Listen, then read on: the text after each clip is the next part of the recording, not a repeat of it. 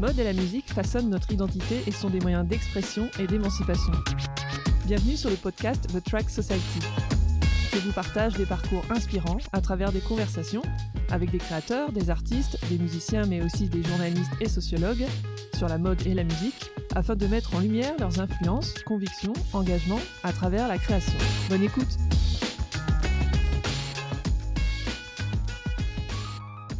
Eh bien bonjour à tous J'accueille dans cet épisode Benjamin Durand, qui vient de coécrire un livre intitulé Oasis ou la revanche des ploucs.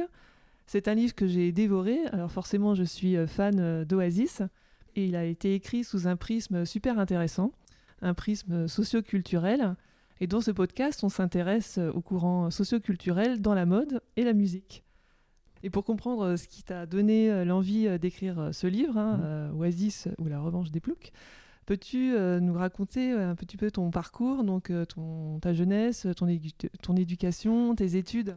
Bonjour, donc Benjamin, j'ai 41 ans, j'ai grandi à Bourges, donc célèbre pour le printemps de Bourges, qui quand même commençait déjà à avoir une petite connexion avec la musique, et c'est vrai que c'est une ville, une ville très belle, mais où en général on ne pense pas vraiment à faire sa vie, mais qui a cet événement donc euh, tous les ans qui permet de, bah, de voir euh, euh, beaucoup de choses, de découvrir aussi beaucoup de choses aussi.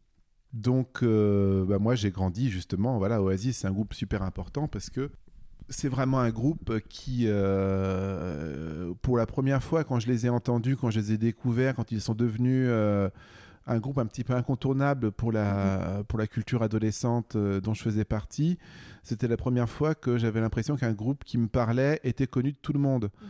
Parce que euh, avant ça, euh, je, redécouvrais plus bah voilà, les Beatles. Je suis oui, des groupes un, peu mythiques. Des... Voilà. qui avaient déjà fait du chemin.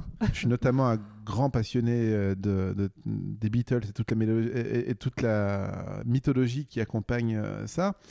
Euh, et, quelque part, Oasis, ça, ça faisait un, update euh, qui apportait en plus d'autres, perspectives. Euh, bah, justement, ce dont on parle dans le livre, la perspective de la traversée de, tout, le de tout le lien avec le football aussi, qui était peut-être quelque, quelque chose de plus important dans ma culture à l'époque, qui, qui n'a pu le rester aujourd'hui.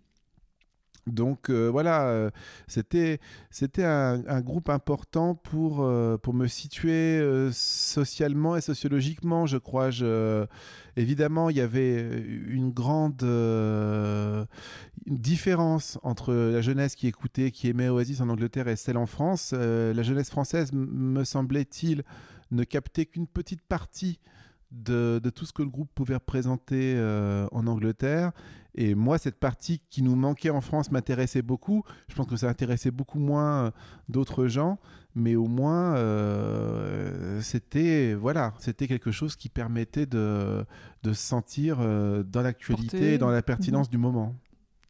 Très bien. Donc, tu as fait des. Enfin, j'ai lu un peu ta biographie. Tu as fait quand même des études d'histoire. De, oui. par, à, Tours. Donc, euh, après, euh, à, Bourges, voilà, on, monte par mhm. palier. Euh, aller à Paris tout de suite, c'est bien présomptueux. Mhm.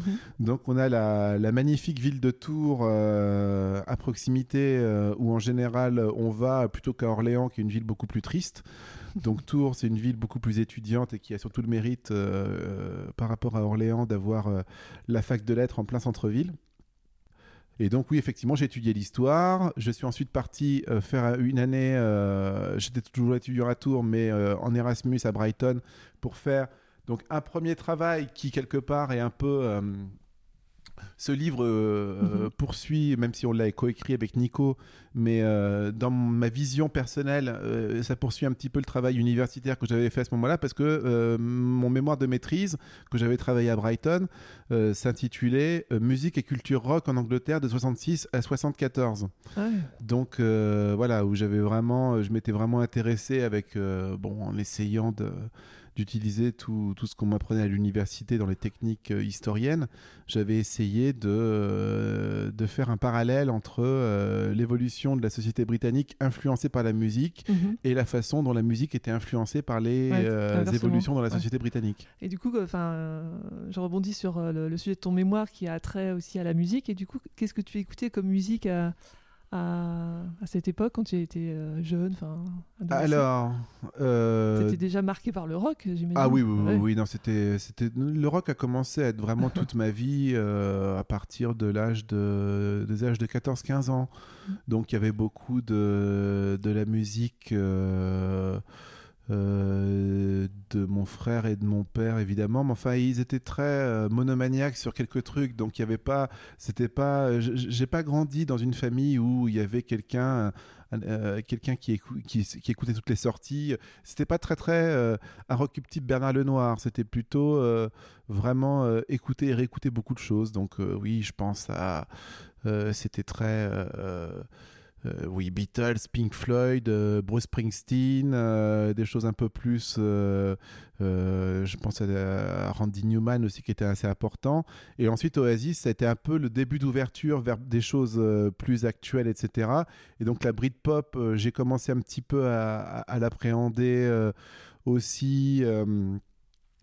je, oui, bah après j'ai essayé un petit peu des, choses comme des groupes plus Britpop comme les Bourrelets, etc. Et ensuite c'est plus, euh, c'est, je me suis de plus en plus orienté vers des choses plus new wave, plus euh, euh, plus gothique aussi. euh, The Cure, dont je suis un très gros fan aussi. Il y avait les Smashing Pumpkins à l'époque que j'aimais beaucoup.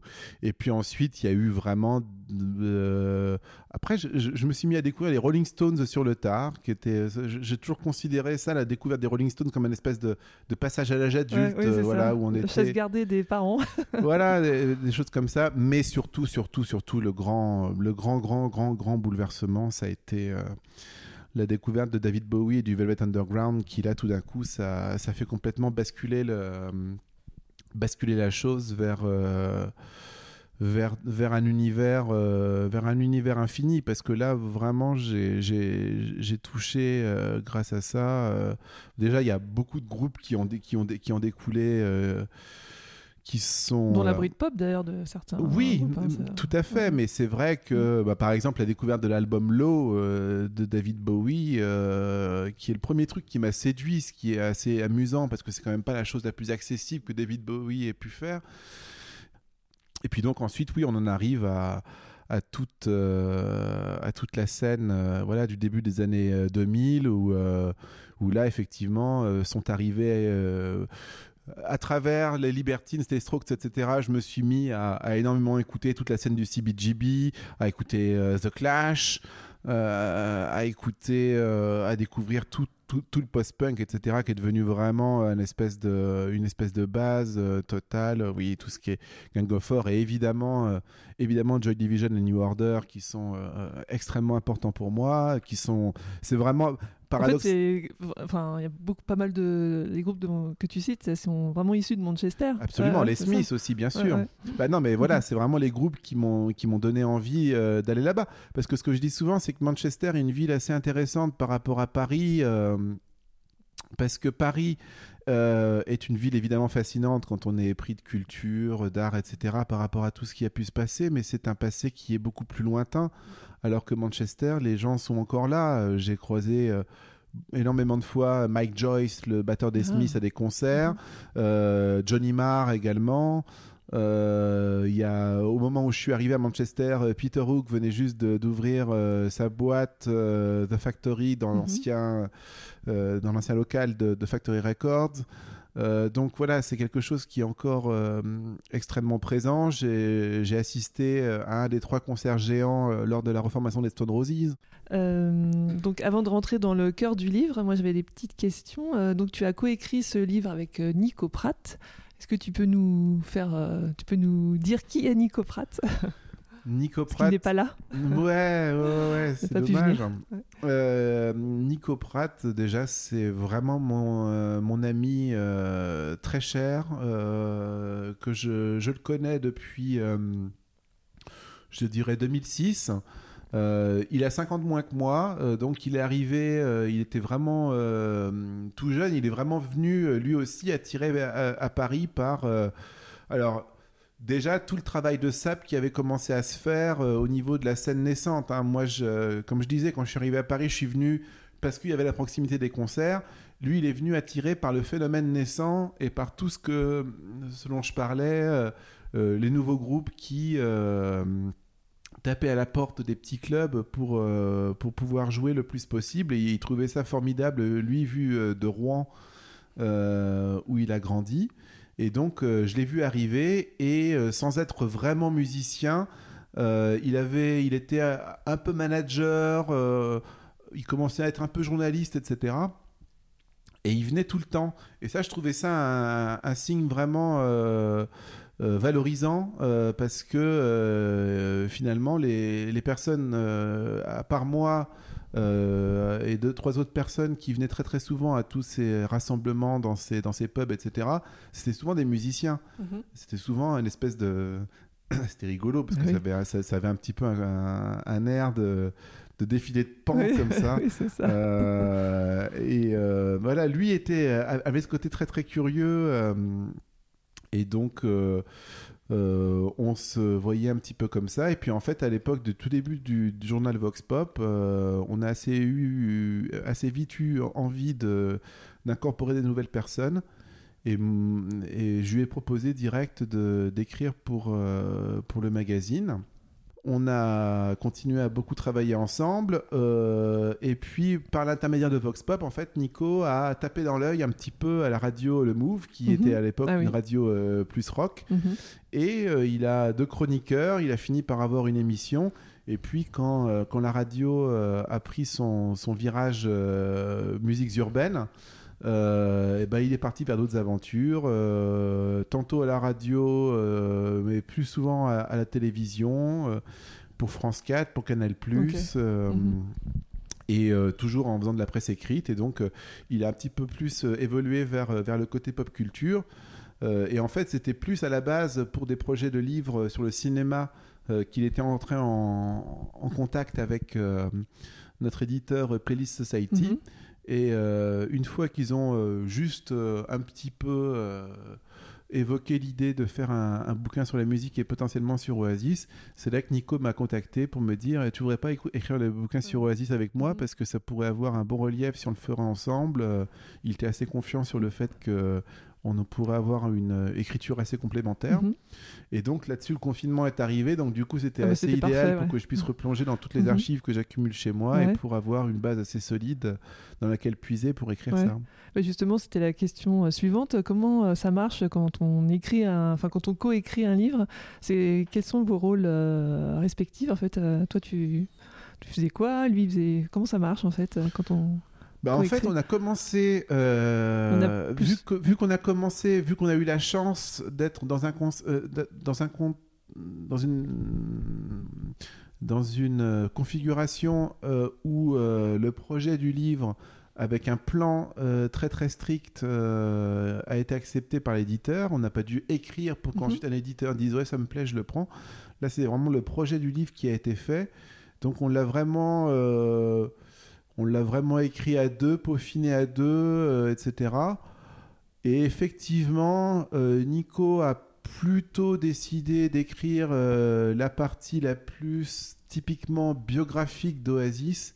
Et moi, j'ai plus creusé et gratté sur euh, les- la contextualisation historique. Ah voilà. ouais. Mhm. Et ensuite, euh, l'un est repassé sur l'autre. Ouais. Donc il y a voilà Complémentaire. euh, dans les grandes dans les grandes idées dans les grandes trames c'est un peu comme ça que ça s'est fait mais derrière euh, on est repassé l'un sur l'autre et ça s'est passé vraiment à merveille euh, de façon très simple Super. Euh, donc on va parler du livre maintenant. Donc Oasis, le titre euh, Oasis ou la revanche des ploucs. Donc euh, c'est un titre qui peut euh, interpeller. Comment on doit le comprendre ce titre, surtout pour les, les- les personnes qui connaissent pas trop euh, bien l'histoire de ce groupe? La revanche Bah, des ploucs. Parce que euh, déjà la volonté première qu'il faut mettre en avant dans ce livre euh, c'est expliquer c'est essayer de euh, d'expliquer un romantisme dans l'histoire d'Oasis, une, une aspérité que, qui n'est pas forcément évidente pour une grande partie du public français et pour raconter une réalité qui n'est pas forcément qui n'est pas forcément évidente. Moi, je, le fait d'avoir vécu en Angleterre m'a fait vraiment réaliser à quel point euh, le public euh, en France pour euh, le rock indie, le rock anglais, etc., est toujours un public assez... qui, des jeunes gens qui atteignent, qui atteignent en grande majorité le niveau lycée et même, on, on, peut même dire un niveau étudiant, donc qui est un certain niveau.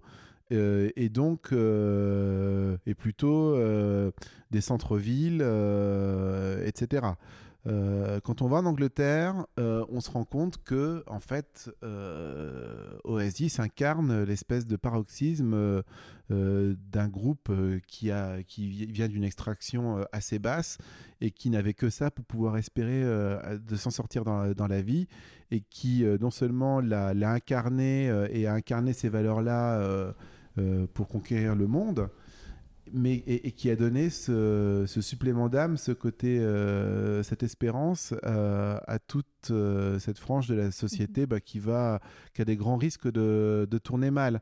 Donc c'est pour ça que c'était, on était conscient d'avoir un titre qui n'était ni complètement exact, euh, par rapport à une réalité, etc., mais qui allait venir titiller la curiosité d'un public mhm. français pour l'amener, par la lecture du livre, à vraiment comprendre, euh, bien euh, circonscrire de qui on parle, mhm. de qui et de quoi on parle, à la fois au niveau de, de qui sont les frères Gallagher et les autres membres d'Oasis, et quel est le public qui, qui a été maltraité, qui a essayé de survivre, qui a essayé de créer, mine de rien, sa culture dans une énorme adversité pendant l'ère thatchérienne et qui euh, a gagné sa, fierté euh, grâce euh, au succès de ce groupe. Mhm.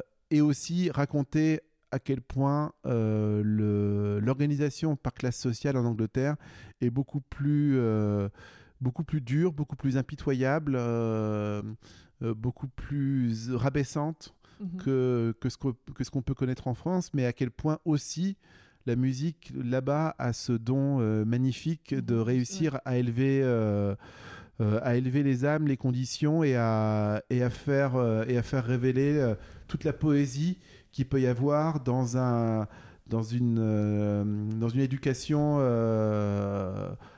où, la culture a eu euh, n'a malheureusement pas pu avoir une place suffisamment grande.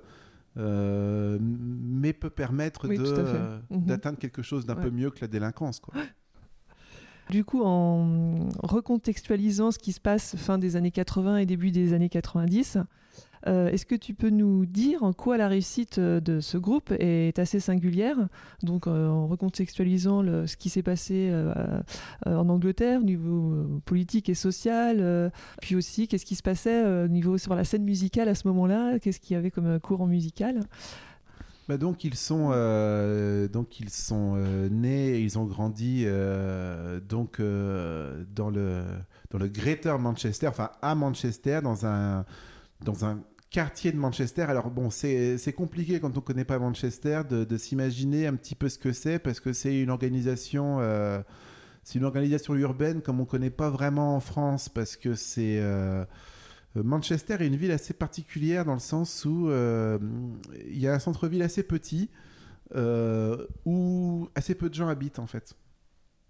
Donc et à, l'époque dont on parle, euh, donc les années 80 et le début des années 90, euh, de toute façon, euh, assez peu de choses, même des concerts, se passaient en centre-ville. Mhm. Beaucoup de choses, les gens s'organisaient déjà à proximité de chez eux, donc dans les banlieues. Alors techniquement, c'est toujours à Manchester, mais on parle d'endroits qui sont quand même situés à 5-6 km euh, du, euh, du centre-ville de Manchester, de toute la partie qui est euh, entourée, comme on connaît en France, par une rocade. Oui, c'est ça, ouais, Paris à sa Donc, banlieue presque. ouais.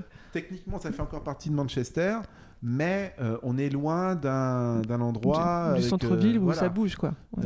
Ah. C'est des espèces de petits, de petits îlots éparpillés où il faut quand même soit marcher, soit prendre des trucs de bus, etc. Donc voilà, c'était aussi un intérêt pour moi d'aller d'aller vivre là-bas, c'est de comprendre ces réalités-là. Et bref, euh, Oasis, eux, ils, viennent de Burnage, qui est euh, un, de ces, euh, un de ces îlots vraiment pas très sympa, où il n'y a pas grand-chose qui se passe. hein, et ils sont des fils d'immigrés irlandais. Et donc, on, bon, on en parle un petit peu dans le livre, euh, on le développe beaucoup dans le livre. euh, parce que ça, c'est, ça, pas quelque chose que j'avais spécialement vu euh, écrit à leur sujet de façon très très explicite, mais peut-être parce que pour les Anglais, c'est des choses qui sont un petit peu évidentes. Mais c'était intéressant à rappeler à un public français ce qu'était l'identité irlandaise dans cette époque où il y a les attentats de l'IRA.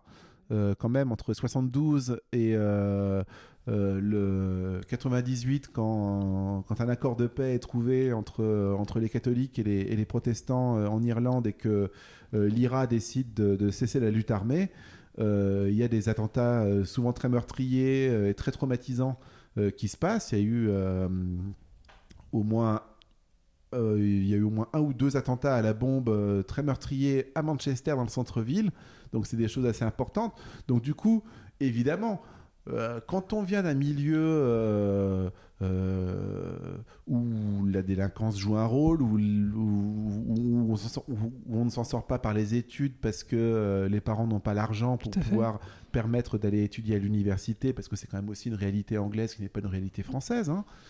Euh, évidemment, euh, c'est assez compliqué. euh, de l'identité irlandaise peut être un petit peu portée un petit peu comme un fardeau. Mhm. donc, oui, bref. parce qu'il y a une différence de classe entre les Irlandais et les. Bah, les Et Irlandais les- n'ont pas les mêmes. Oui. on, on- on- on- on avait encore beaucoup plus que maintenant, euh, mais avait encore à l'époque euh, des, euh, des, des boulots beaucoup plus sectorisés. Mhm.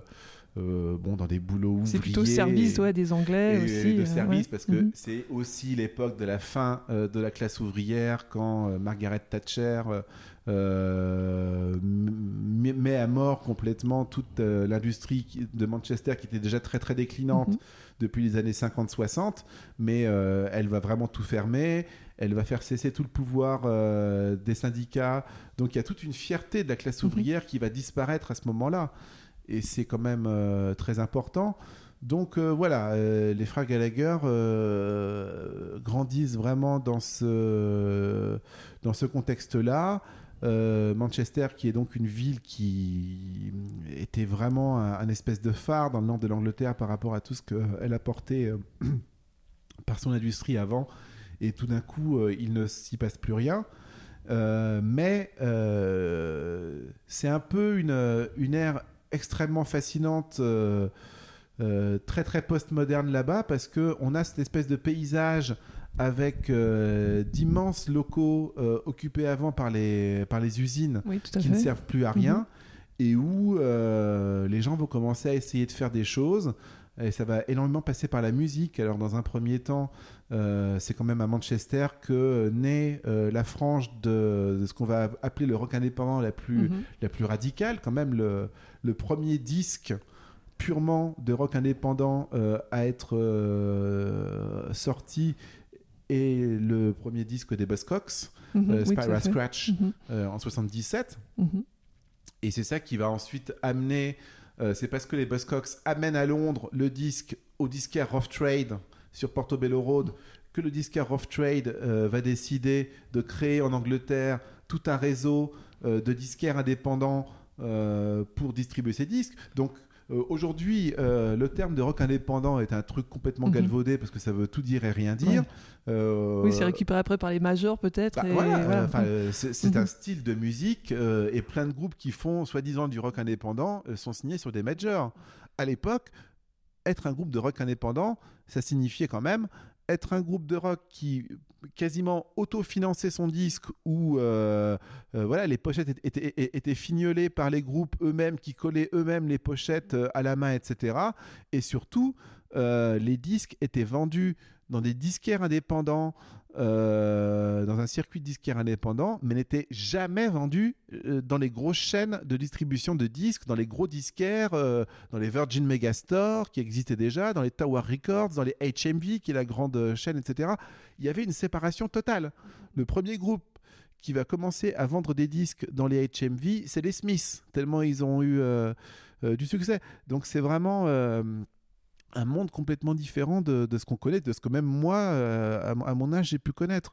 Donc euh, voilà, euh, Oasis, ils, vivent là-dedans, et donc dans une époque extrêmement bizarre, parce que on est déjà dans une époque où il y a, y a un début de de nostalgie, de, de, on a déjà un début de, de spécialiste de musique parce qu'on est 20 ans après les années 60, donc euh, un début de nostalgie peut commencer à se faire. Euh, la vague punk a quand même été super importante. Et puis, dans ce qui fait l'actualité musicale, il y a une séparation très nette entre la musique la plus commerciale du monde, euh, qui est produite et qui vend énormément, donc euh, tout ce qui est, je sais pas, Dire Straits, il y avait les nouveaux romantiques, ou même d'autres groupes. Phil Collins, tu entends parler voilà, Phil Collins, et même d'autres groupes plus, euh, plus jeunes, mais signés sur des, euh, sur, sur, des assez gros labels qui sont bien d'ailleurs, mais qui ont une musique relativement stéréotypée. Je pense à un mhm. groupe comme Tears for Fears, par exemple, parce que j'ai vu qu'ils se mhm. reformaient, etc. Ah C'est un assez bon exemple de ça. Et alors derrière, par contre, des groupes, euh, des groupes indépendants. Oui, depuis les Beatles ou.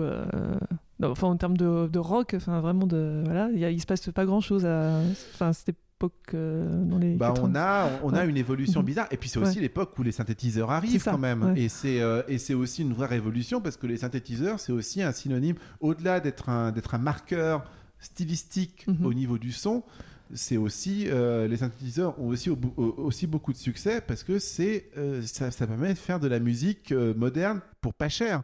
Ça. permet de s'éviter d'avoir un batteur par exemple ce qui est quand même toujours euh, compliqué pour plein de raisons euh, logistiques. Euh, donc voilà, on est vraiment dans, dans, une époque super foisonnante, mais où on a vraiment des mondes qui n'arrivent pas vraiment en collision. Et puis petit à petit, ça va finir par arriver et Manchester va être un espèce d'immense chaudron où énormément de choses vont se passer parce que euh, il va y avoir euh, donc les Smiths qui vont être le premier groupe à être crossover entre, entre du succès populaire tout en, tout, en étant venu de la scène indépendante et en gardant en plus une, euh, une intransigeance, un marqueur de son très très indépendant. Et puis il va y avoir aussi tout ce qui va se passer euh, dans, la, dans la boîte de nuit euh, créée par euh, New Order et Factory mhm. Records, la Sienda, qui va, qui va rendre populaire en Europe, même mondialement, parce que la musique électronique, les débuts de la house music, c'était quand même un, un, phénomène extrêmement marginal aux États-Unis qui n'avait pas du tout, en dehors des, de clubs très sélects, et de l'underground new-yorkais, etc., n'était pas quelque chose de très très populaire. Et euh, tout ça va se faire euh, à la Hacienda jusqu'à ce que les groupes de Factory Records, notamment euh, les Happy Mondays, mhm. puis dans une moindre mesure ensuite les Stone Roses, viennent faire un, pur mhm. crossover entre rock à guitare et, musique de danse. Mhm. tout à fait. moi, j'avais repris, enfin, j'ai repris une phrase du livre qui dit Réussir dans la musique ou dans le football est un des rares moyens de s'extraire de sa classe sociale. Alors est-ce que ce n'est pas ce qui se passe actuellement avec euh, des sortes de, de rôles modèles, de footballeurs ou de rappeurs qui rassemblent des foules immenses dans les, dans les stades? Donc euh, footballeurs, rappeurs euh, ou rockers, est-ce que qu'ils n'ont pas été toujours finalement des, des rockstars ou des fameux working class heroes? Ah, euh, en tout cas, ça reste, euh, ça reste effectivement. Euh, c'est ce qu'on peut voir dans le rap actuellement. tout à fait, non mais tout à fait.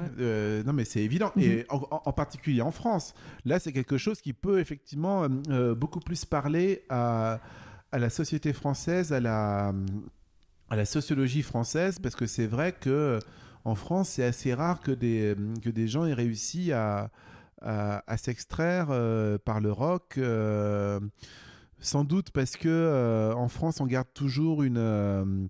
Bah, parce, que la, parce que la chanson française a a énormément réussi à, survivre et que, et que du coup le, le rock n'a jamais pu vraiment à cause du barrage de la langue, etc., n'a jamais vraiment pu euh, évoluer vers quelque mm, chose. et c'est vrai que le rock, mm-hmm. le rock s'adapte mal finalement, euh, ou alors dans, quelque chose de très circonscrit euh, à la chanson française. donc bref, effectivement, le rap, et c'est assez formidable d'ailleurs, effectivement, à quel point la, langue française a su tirer son, a, a su tirer profit du rap, à quel point la, culture euh, de banlieue euh, a, su, euh, a su parler, parler d'elle-même, a su se raconter à travers ce mouvement-là, à la fois musicalement et aussi dans, la danse et dans, le look. et le football, effectivement, a été un petit peu pareil.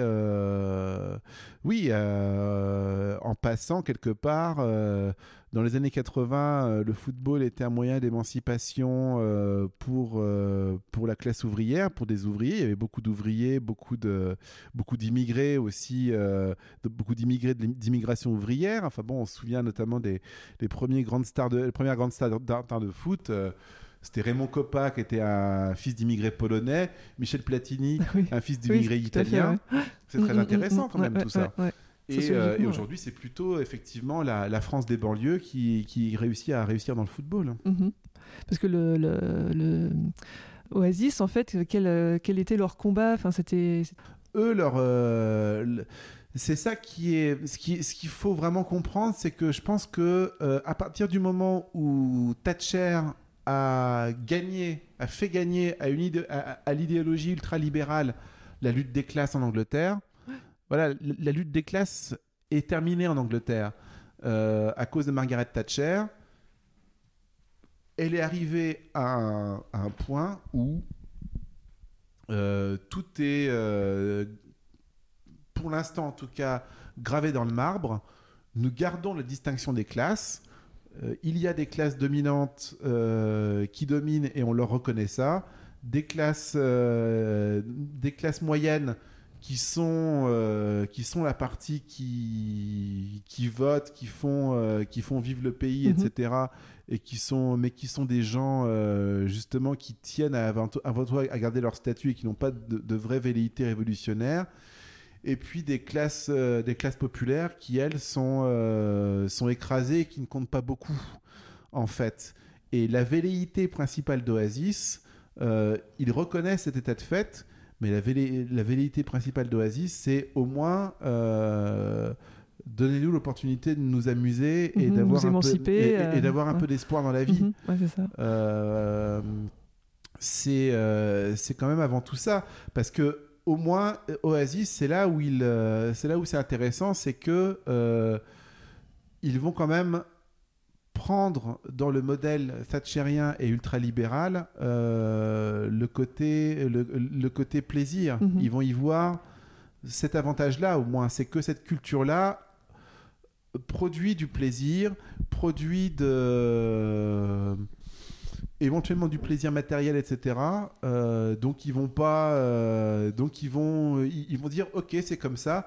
Bah nous s'il y a du plaisir à prendre, on va le prendre.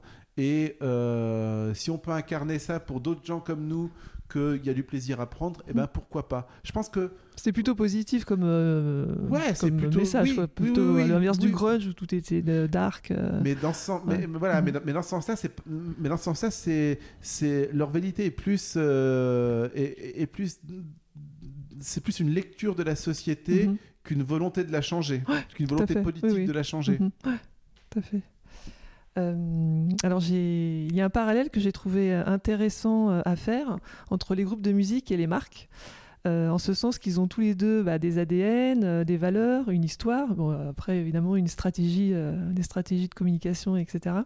Donc le parallèle, c'est lorsque ces, entités deviennent mainstream, ce qui ne plaît pas toujours à leur public, hein, euh, comment elle gère ensuite la gloire, la richesse, euh, lorsqu'on a revendiqué des origines assez modestes au départ. Donc est-ce que le public a continué à adhérer euh, au message des Gallagher? Et est-ce que les Gallagher sont restés fidèles à leurs valeurs euh, de départ? C'est Mhm. compliqué de, de rester fidèle à ses valeurs quand, quand on devient célèbre, on a la gloire, et en plus ils étaient assez arrogants. Donc euh, comment ça s'est passé? Euh, comment, euh, comment gérer ça? Eh ben, c'est assez intéressant parce que euh, ils ont ils ont bénéficié de l'observation de tous les autres groupes qui euh, étaient de la même classe sociale qu'eux avant et qui ont et qui sont tous euh, effondrés, Mhm. Comme Et les Happy- Ah oui, comme ouais. les Happy Mondays ou comme euh, les Stone Roses surtout parce que c'est évidemment des exemples qu'ils avaient sous les yeux à Manchester et dont évidemment tout le monde parlait euh, à Manchester chez les fans de musique. Et donc ils ont observé ça. Et en plus de ça, il faut jamais oublier que Noel Gallagher était road manager d'un groupe qui s'appelait les, les, les- les Inspired Carpets. Et donc, qu'il, euh, euh, ayant ce rôle, euh, il observait euh, énormément de ces choses-là et il a, il a su très bien analyser toutes les situations, toutes les dynamiques de groupe. Donc, il a su comprendre que c'était bien joli la démocratie au sein des groupes sur le papier, mais que c'est pas Mhm. comme ça qu'un groupe pouvait marcher, qu'il fallait, qu'il fallait un moteur, une locomotive. Euh, il a compris comment il fallait ça- que ça se passe avec les managers. Euh, il a compris quel label il, lui faudrait pour avoir. Donc voilà, il a vraiment su tirer profit de tous les échecs euh, retentissants. Il a aussi su se droguer. Euh, Mine de Mhm. rien, Bah ça oui, paraît bête à dire Mhm. et c'est sans doute euh, mal de dire ça. Mais bon, Ça faisait partie du game. bah, voilà, Enfin, faut dire, faut dire les choses Mm. comme elles sont. Euh, quand on est, euh, quand on est à Manchester. Euh, comme ça, dans lâché euh, et promis à, à- à un état de quasi- quasi-délinquance, c'est pareil. euh, et puis en plus, c'était une époque où la drogue était absolument partout. Mhm. Donc euh, oui, la drogue, c'était bien. euh, oui, la drogue, ça permettait, donc, quand on avait un quotidien difficile, de, de, de s'amuser, etc., de, voilà, de se donner de l'importance et, et tout ça. Mais Noël Gallagher, je pense qu'il a compris assez vite que euh, mal prendre de la drogue, entre guillemets, Mhm. euh, ça ne le mènerait à rien et ça ne lui permettrait pas de d'atteindre, de, de, de sortir de, de situations, en fait, euh, comme beaucoup d'autres. Oui, il avait beaucoup d'ambition en fait d'arriver à euh, arriver au fait d'être une rockstar quoi. Enfin voilà, c'était Bah presque oui, un but. oui, oui, oui, il avait... Ouais, Mm. c'est très intéressant, c'est très intéressant son moteur d'ambition, parce que je pense qu'il y a... Ouais, il y a, il y a un souci de reconnaissance, mhm. Euh, Pas forcément. euh, Je, il s'est jamais. euh, je pense pas qu'il a qu'il ait jamais euh, pensé euh, égaler en termes de de, de- de créativité, de sophistication, Mhm. on va dire, ce que ce que les Beatles Mhm. ou David Bowie ont pu faire. Je pense pas que c'était son. Oui, parce que c'était assez simple, ce qu'il disait, oui, j'ai trois, deux, deux, trois accords, euh, voilà. euh, apparemment, ça semblait un peu assez facile, ces, ces, ces, ces- ces chansons, mais en fait, euh, ça, c'est devenu des hymnes, euh, des stades de foot et tout ça, c'est assez. euh, Mais c'est en ça que c'est intéressant parce qu'il a su lire Mhm. aussi une, euh, une dynamique de la société qui était différente de celle des années 60 ou 70, quand il y a Mhm. eu les Beatles et quand il y a eu Bowie. C'est-à-dire, il a su comprendre que, de toute façon, pour moi, je- je- j'estime toujours que dans la musique populaire, il y a quand même euh, Thriller de Michael Jackson est un tournant euh, irrémédiable. À partir de Thriller, de toute façon, déjà le, enfin, ça a mis fin à euh, au culte de la, de la créativité. Euh, à partir de ce moment-là, on, est à- on a atteint euh, de, de tels volumes de, de vente de disques Mhm. de, et, de, et de starification que euh, à partir de ce moment-là, le une musique qui peut, euh, qui peut changer beaucoup la vie des gens euh, doit forcément euh, passer par des, par des refrains accrocheurs, mm, etc. mm, qui fédère euh, voilà, des, des le- foules. la société de consommation pourra plus stimuler, soutenir, stariser à outrance une musique, une musique trop complexe. Quelque part, la recherche a déjà été faite. Euh, et après, euh, la recherche ne pourra plus se faire que dans, que, dans les marges ou pour nourrir euh, l'appétit de tribus avec déjà une, une base d'envie et de désir pour l'actualité musicale, quand même, qui, qui, nécessite d'avoir un certain background. Mais quelque chose qui puisse aller toucher au-delà des frontières, au-delà euh, au-delà de codes très précis, euh, à partir de Michael Jackson, pour moi, ça ne peut plus se passer que euh, à travers des images très fortes, parce qu'il y a aussi quand même le, là, on peut revenir à l'aspect look, etc. C'est vrai qu'à partir du moment où, où MTV, le clip, etc. arrive et où la mystique mhm la mystique des groupes de pop musique disparaît, où euh, on n'a plus euh, des stars, euh, où on ne possède que trois photos et qu'à partir de trois photos et les pochettes de disques on se met à fantasmer beaucoup de choses, tout d'un coup, et puis là maintenant évidemment avec les réseaux sociaux, ça atteint, son paroxysme. Il y a ça aussi qu'il faut vraiment. Et donc Noël Gallagher a eu cette, cette, cette lecture absolument divine de la situation à comprendre qu'il pourrait y arriver euh, en misant tout sur les refrains, mhm. euh, en, misant, en, misant tout sur l'aspérité, et au niveau business, euh, en faisant globalement tout le contraire de ce que tous les autres groupes de Manchester avaient fait. D'accord. Et bah, ça s'est terminé au bout de combien d'années bah, Oasis, c'est bah, au bout de ouais, 17 ans, on va dire, bah, euh, Oasis, euh, Noël Gallagher rejoint le groupe de son frère mhm. en, en 91-92 et, le, et Rock en scène, c'est en, en août 2009. Donc, euh, mais bon, après, il faut quand même, je pense que c'est important de, de dissocier dans le parcours d'Oasis toute la période entre, entre, entre les débuts jusqu'à 1997 la sortie de l'album Be Now et de tout ce qui est après Be Now, parce que, parce que Now marque vraiment euh, la fin de la Britpop. Euh, voilà, le, le phénomène est, vraiment allé au bout du truc. De toute façon, Tony Blair euh, a été élu euh, Premier ministre, et à partir de ce moment-là, on ne peut plus être que déçu. Et dans les deux cas, c'est vraiment ce qui va se passer. Oasis a atteint le top du sommet lors du concert de Nebworth, là, qui revient d'actualité avec le film qui vient de sortir. Euh, après, il ne pouvait plus que décevoir. Et, euh, Oasis va finalement quand même avoir une, euh, une fin de parcours assez attachante parce que ça va être assez, assez amusante de voir Oasis devenir, entre la fin des années 90 et le début des années 2000, un groupe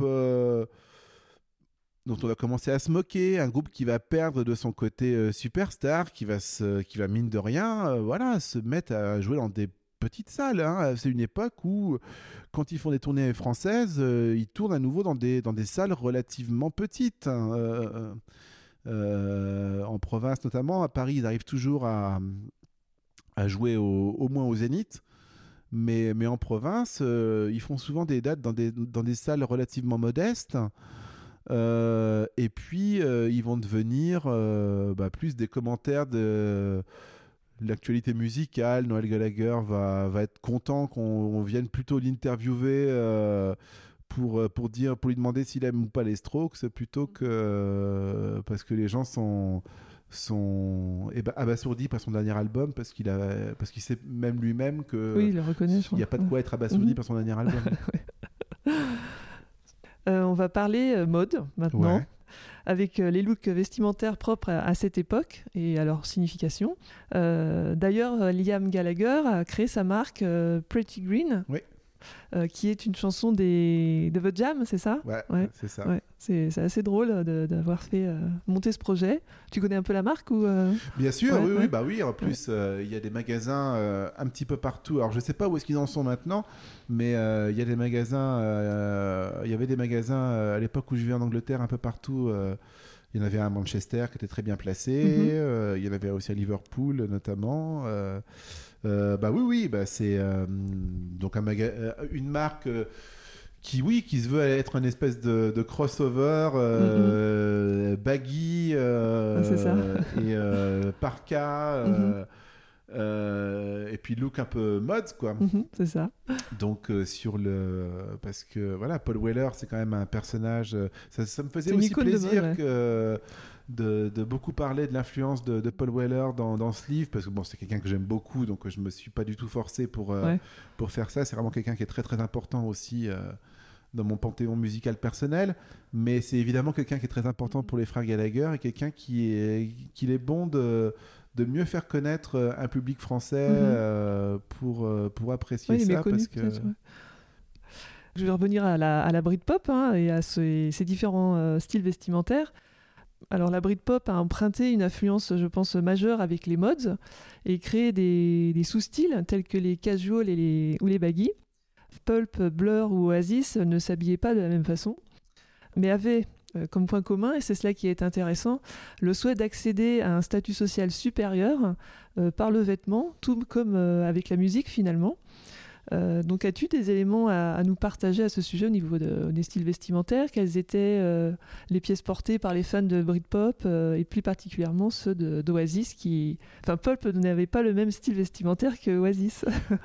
Il y avait quand même une, demi-génération de différence hein, entre, entre Oasis et Pulp parce que euh, Jarvis Pulp c'est un groupe qui s'est formé. Blur, pardon, Blur. Blur. Ah, Oasis Blur, oui. Blur, ouais. Blur, Mhm. oui, oui, oui, oui, c'est, oui, c'est vrai que c'était, euh, c'était assez différent. Bah, déjà, euh, une chose toute bête, hein, c'est le, c'est le côté géographique. Mhm. Tout bêtement, Oasis, bon, puis, et puis le côté aussi les origines sociales. Voilà. Les frères Gallagher étant euh, des, euh, de la classe ouvrière de Manchester, je suis bien placé pour le savoir. Manchester, c'est une ville où, on va dire le, le temps qu'il fait est quelque chose à prendre en considération. Euh, on, on se rend compte très très vite, c'est une des premières choses dont on se rend compte à Manchester, mais on en fait forcément l'expérience, surtout quand on vient de France, c'est euh, on laisse tomber le parapluie très très vite parce que euh, il pleut souvent, mais il y a souvent aussi beaucoup de vent. Donc effectivement, euh, alors le kawaii ou la parka, euh, ça devient euh, un élément euh, assez important qu'il faut avoir avec soi. Et donc évidemment, quand on n'a pas beaucoup de sous pour, pour s'acheter souvent des, des vêtements, Mhm. la parka devient souvent un, un élément assez important de, son, de, de, son, de sa garde-robe. Et bah, tant qu'à faire, vu que tu as besoin ab- absolument d'une parka, quand on a envie d'avoir un peu de style, au moins si on ne doit avoir qu'un seul truc, Mhm. au moins avoir une belle parka. Ouais, c'est ça. Oui, on le voit souvent, le, euh, Noël Gallagher, euh, Ah bah, ou Liam, Liam, surtout. Liam, Liam C'est Gallagher avec euh, la- sa parka, avec euh, Umbro, enfin des marques un peu Ouais. comme ça. Umbro, des marques un peu de, de sport, ou de North Face, ou Ouais, Stone bah oui. Island aussi. Mais c'est vrai que c'est des Ouais, marques qu'on voit absolument Mhm. partout à Manchester. hein. C'est des marques très importantes. Donc oui, euh, effectivement, euh, ouais, ça, ça va être plutôt le style, euh, le style d'Oasis. Effectivement, qu'est-ce que j'essaie de, j'essaie de me rappeler. et, après, effectivement, bah, c'est plutôt dans la deuxième partie de, leur carrière où ils ont plus joué avec les codes mods, avec les foulards. Euh, Noël Gallagher a beaucoup plus, alors qu'il n'en avait pas du tout au début, il s'est mis à porter des vestes en cuir. Beaucoup plus, mais ça c'était très Noël. Liam en avait aussi de temps en temps, euh, mais Noël, euh, et d'ailleurs toujours aujourd'hui, hein, euh, euh, la veste en cuir est un élément assez important de, de sa garde-robe. Je sais que Noël Gallagher est un très grand collectionneur de chaussures Adidas. Ah oui. mhm. D'ailleurs, Ouais. il y a des. Il a fait une collab, je crois, avec Ouais, Adidas. ouais. Absolument. Donc euh, voilà, c'est les principaux éléments de... que je retiendrai euh, par rapport à Oasis. Parce Euh, qu'avant les baggy, il y avait les, les casual, ouais. qui étaient les- des supporters de- de- d'équipes de, foot, notamment à Manchester. Donc ils s'habillaient vraiment en, en tenue de sport, survêt, euh, euh, basket. euh, et, euh, donc ils portaient des, des polos Fred Perry. Euh. Ensuite, on est passé au baggy parce qu'ils étaient en réaction au casual, parce qu'ils avaient un style, ils voulaient un style un peu plus débraillé, euh, avec des pantalons larges, euh, des Levi's. euh. Et je pense qu'il y a aussi un autre élément pour lesquels les baggy cherchaient à se distinguer. Mhm. C'était pour se, c'était pour se distinguer des, des clubbers, notamment de l'Hacienda. Ah oui. Parce qu'à un moment donné, même si le, il y avait les, le style centre-ville, on va dire, et le style des banlieues, quoi. Bah, un petit peu, un petit peu, parce que le, parce que mine de rien, l'hacienda euh, et surtout les, les, gens qui fréquentaient assidûment l'hacienda euh, avaient un côté un peu élitiste et un peu méprisant. Euh, par rapport aux groupes qui restaient bloqués sur le rock à guitare, on va dire en gros. Et donc du coup, les, les, les, groupes, les gens bloqués, qui restaient bloqués sur le rock à guitare, euh, cultiver leurs différences euh, du coup euh, avec, avec le style baggy. Ouais. Ouais, ouais. Et ça me marrant parce que moi, le style baggy, ça me fait penser maintenant au, style un peu des skaters, là, avec le Bob Kangol et les casuals. Ça me fait penser plus à des au style rappeur, enfin voilà, qui, qui, voilà, qui sont à fond sur les marques de sport en ce moment. Donc ça, c'est un éternel recommencement en fait. non mais complètement, complètement. Et puis et puis je pense que oui, il y a aussi, il y a aussi l'idée, il y a aussi la culture du football aussi, effectivement du supporter de football, qui, il faut aussi le rappeler, et on en parle aussi dans le livre, euh, c'est aussi l'époque quand même euh, où euh, les, les, supporters anglais, enfin les fameux hooligans, étaient complètement des pestiférés partout dans le monde. Enfin bon, il y avait quand même eu le, le drame du Hazel qui fait que les clubs anglais ne participent, ne participent plus aux Coupes d'Europe de football pendant 5 ans. Donc il y a un ostracisme total. Euh, enfin, c'est une époque quand même où le supporter de foot anglais est quand même la lie de l'humanité. Euh, c'est quelque chose d'assez fondamental. Et eux, dans la culture populaire, euh, aller supporter leur équipe de foot le week-end, c'était quelque chose de, vital quoi, pour, pour exister en dehors de, la vie très monotone et déprimante qu'ils avaient le reste de la semaine.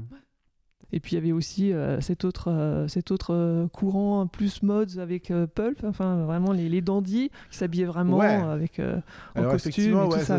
Bah oui, oui, Pulp était plus effectivement sur sur l'entretien de de toute une ouais c'est ça d'un dandisme anglais qui remonterait aux Kinks je pense surtout à un personnage comme Ray Davis hein, il y a une espèce de ligne, euh, de ligne continue euh, de Ray Davis, ensuite euh, l'évolution stylistique de Paul Weller entre les jams, ensuite le, le Style Council. Et c'est vrai que Jarvis Cocker arrive, arrive vraiment là-dedans. Et, et, il, il, se situe vraiment dans cette, dans cette lignée-là, je pense. Oui, effectivement.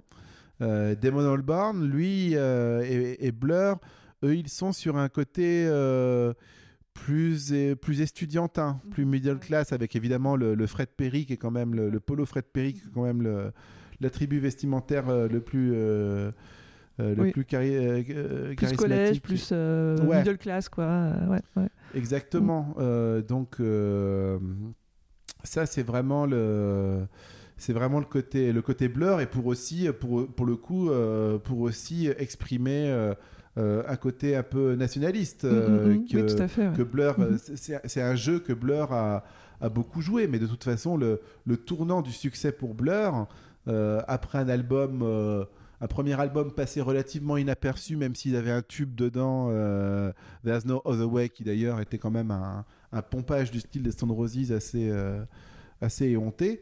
Mais ce qu'il raconte, c'est que dans le cadre de cet album, ils partent en tournée aux États-Unis. Et euh, là-bas, en fait, ils sont. Euh, la tournée se passe assez mal.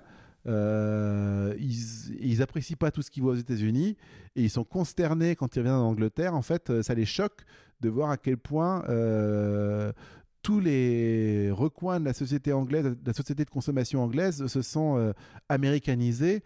Et c'est pour ça qu'à leur deuxième album, Modern Life is Rubbish, euh, il décide d'avoir une, euh, à la fois musicalement et dans les textes, une approche euh, de la musique et d'un propos qui vient glorifier la vie normale de ce qui reste de, de, plus, de plus typiquement anglais.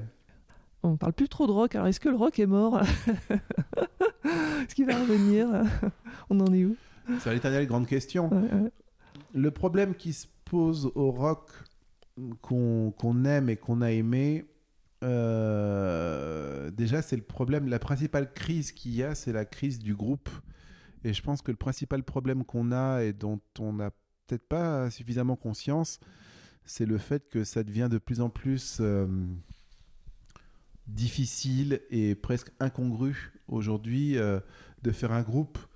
la technologie fait en sorte que qu'on peut de chez soi créer de la musique, une musique presque prête à être sortie commercialement, alors que ce n'était pas le cas avant. Avant on, avait, avant, on avait besoin des autres pour, pour, faire, pour produire de la musique de façon commerciale.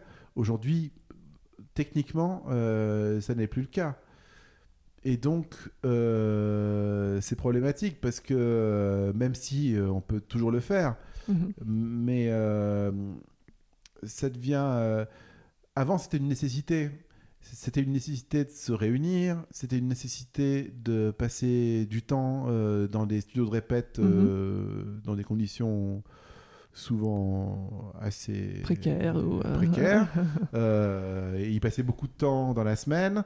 Euh, et puis et puis devoir euh, devoir faire devoir euh, faire du compromis avec des gens avec qui on s'entend pas forcément parfaitement mais enfin combien de fois il y a quand même beaucoup de batteurs qui trouvaient des groupes pas parce qu'ils étaient géniaux ou pas parce qu'ils étaient sympas mais juste parce qu'ils étaient batteurs et, bon, c'est de ces complications, de ces compromis que sont finalement né beaucoup de, de, super groupes de rock parce que euh, bah, ça obligeait les gens à revoir leurs copies, à, essayer d'approcher d'autres choses, etc. Alors qu'aujourd'hui, on n'est plus dans un contexte où euh, les gens peuvent beaucoup plus se permettre de penser qu'ils ont tout compris, tout trouvé tout de suite. Mmh.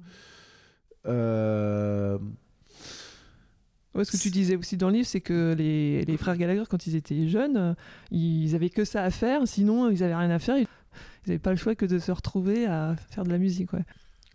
On voulait, euh, mm, mm. c'est aussi l'occasion de, de, raconter ça, euh, de raconter, de réaliser cette évolution-là, et de raconter qu'Oasis, c'était aussi ce groupe-là. Mm-hmm. C'est, c'est pas n'importe quel groupe parce que c'est, c'est aussi ce groupe qui est arrivé à ce, à ce très haut niveau de popularité à ce très haut niveau euh, de, nostalgie aussi. Euh, voilà, euh, Wonderwall est la première chanson de rock à avoir passé le milliard d'écoutes sur Spotify. c'est dingue. C'est voilà, ça, dit quelque chose. Mm, mm. Ça dit quelque chose sur l'aspérité de la musique que ce groupe a créé. Donc ça veut pas, je dis pas la parole que c'est le meilleur groupe de tous les temps ni quoi que ce soit mais c'est un groupe qui, qui, a encore une existence, qui a encore une place historique. Et c'est intéressant euh, en, en, racontant tout ça, en, se rappelant de tout ça, en, en contextualisant tout ça, que, que, que, cette, que cette musique-là, que cette sensibilité-là euh, a pu être créée et touche encore aujourd'hui, alors euh, avec l'oreille d'aujourd'hui, mais, mais ça a encore du sens. Bah, écoute, je te remercie pour euh, tous ces éléments, ces informations, ces partages. C'était euh, très enrichissant. J'ai un petit rituel en fin d'interview qui est euh, la tracklist de l'invité. Quelles sont voilà, tes, tes fringues préférées, si tu as des, voilà, des marques préférées ou... Des marques... comme type de fringue. Oui, oui, voilà. Tu te parlais de la chemise euh, tout à l'heure. Voilà, sais pas. la chemise, euh, la... chemise, c'est que euh, la, chemise, c'est un vêtement que j'aime beaucoup.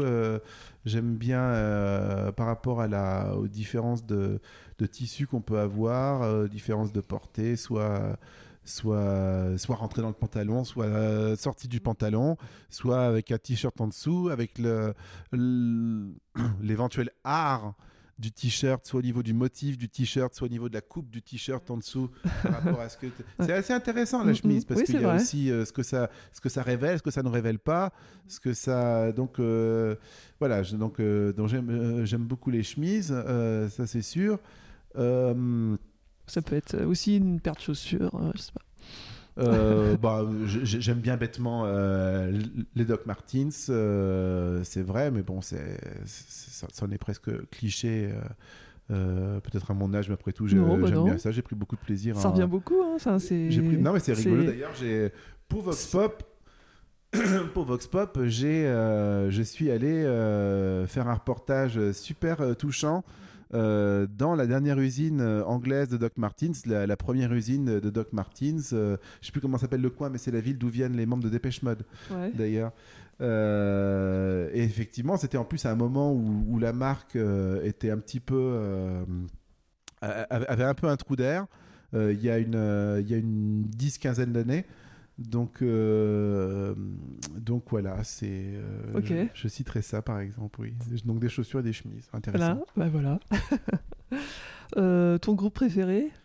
Ah, c'est compliqué de répondre à cette question parce que peut y avoir le groupe auquel je suis le plus attaché et le groupe que je considère comme, Mhm. comme le plus important. Ouais. Alors le plus attaché alors? Donc le plus attaché, ça serait évidemment les Beatles. Mais euh, ouais, si c'était le groupe que je considère le plus important, ça serait le, le Velvet Underground. Ah ouais, ouais. Euh, un groupe à revoir en concert euh, Le- là, je suis très content. J'ai revu Nick Cave à Londres là il y a trois jours euh, avec Warren Ellis. C'était formidable. Mais bon, c'est Ouais. pas c'est pas un groupe. Mhm. Donc, alors j'ai très très hâte de voir Fontaine's DC, mais je les ai pas encore je les ai pas encore vus. Donc, ce Ouais. sera la première fois Mhm. que je les verrai. Si tu as en tête une collaboration que tu pourrais imaginer entre une marque et un, un groupe ou euh, des, un musicien? Bah non, moi, j'aime- moi j'aimerais bien une collab un petit peu, euh, un petit peu euh, qui sortirait des, des sentiers battus. Au contraire, euh, je sais pas que- quelle serait la, la marque la plus incongrue avec. là, je sais pas, j'aimerais bien voir Liam Gallagher en Balenciaga par exemple. Ah oui, oui. Ouais. Liam Gallagher en Ah oui. répéto, ça serait formidable. Ah oui. Ah ce sera super. Très bien. Mais écoute, euh, voilà, j'ai j'ai plus de questions. Est-ce que tu as quelque chose à rajouter euh, qui te... Euh, bah euh, non, sinon Mhm. effectivement, euh, si- si- euh, sinon de dire que c'est c'est vraiment euh, bien de faire tout ce, tout ce, tout ce rapport entre, entre la, la musique et le et la mode et ses rencontres parce que je pense que les, les deux enfin les, les deux témoignent de, de l'aspérité et, et j'ai toujours eu du mal à à aimer à me passionner pour des groupes qui n'avaient pas qui n'avaient un- qui n'avaient qui n'avaient pas un sens du visuel et de Mhm, fait. ouais. et de l'incarnation Mhm. Oui, parce que c'est euh, c'est deux formes d'émancipation et Mhm. de. Et on le voit Voilà. encore euh, aujourd'hui. Enfin, euh, moi, euh, une des dernières. euh, euh, euh, le, le phénomène musical, moi, qui me, qui me passionne, qui me fascine le plus euh, récemment, c'est Billie Eilish. Et elle, euh, elle incarne complètement ça. Donc, euh, donc ça, pour le coup, je sais pas si le rock qu'on a aimé euh, et, euh, a encore de l'espoir de, de renaître d'une façon, de façon flamboyante un jour. Mais, mais en tout cas, cette, cette idée-là de l'incarnation, de la musique populaire, etc., ça sera toujours là. Donc, donc tout ce que je demande, c'est que ça continue, c'est que ça continue d'être là. Bah, merci Benjamin pour, tout, pour cette euh, interview. Merci à toi. Merci beaucoup. Salut. Merci d'avoir suivi cet épisode que vous pouvez suivre sur toutes les plateformes d'écoute. Si vous l'avez aimé, n'hésitez pas à le partager et à vous abonner à The Track Society. Afin de m'encourager dans cette aventure, n'hésitez pas à me laisser un commentaire avec vos 5 étoiles sur Apple Podcast pour qu'il puisse être visible par d'autres passionnés de musique et de mode. Vous pouvez également me contacter en message privé sur Instagram, at The Track Society, pour me donner le nom d'une personne que vous souhaiteriez entendre par exemple. Merci et à bientôt